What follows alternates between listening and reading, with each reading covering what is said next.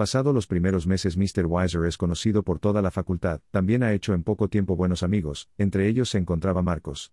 Hola, Mr. Weiser. Hola, Marcos. ¿Desea ir a visitar mi casa?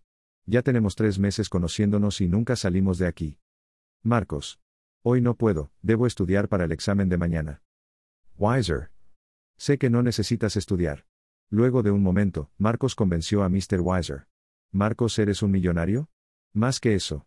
Soy como la fusión de Mark Zuckerberg y Elon Musk, pero mejorada. Ni idea de quiénes eran. ¿Qué haces estudiando ciencias puras? Veo que no eres amante de las mentes brillantes del siglo pasado, ellos veían lo que hoy somos y respondiéndote, este es mi sexto doctorado, deseo conocer personas que tengan mayor capacidad que yo. Marcos con tono de superego, agregando que dicha facultad es de su padre. ¿Y has encontrado algunos? Sí, solo uno y lo tengo al frente. Gracias, pero tú posees más conocimientos, ni siquiera sé sobre ese Tony Stark. Eso es cierto, pero a tu edad no había hecho ni un doctorado, y tú en un año harás lo que me ha costado hacer en dos años y medio. ¿Quién es tu amigo, querido?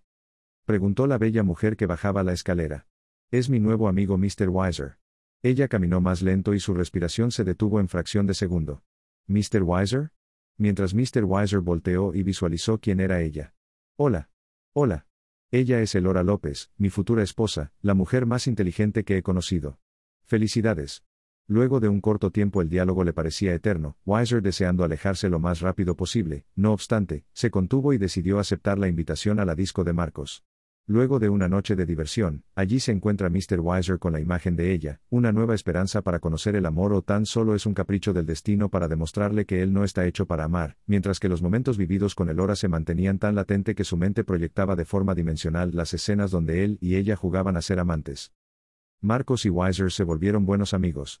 Marcos era un aficionado de la ciencia ficción y envió a Weiser a formar parte.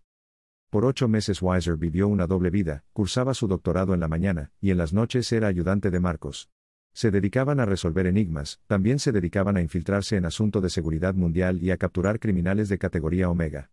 En muchas ocasiones ambos enfrentaron situaciones en la cual su vida corrió peligro de muerte, pero ambos eran superiores y sanaban a un ritmo extraordinario como si estuvieran formados por la misma materia.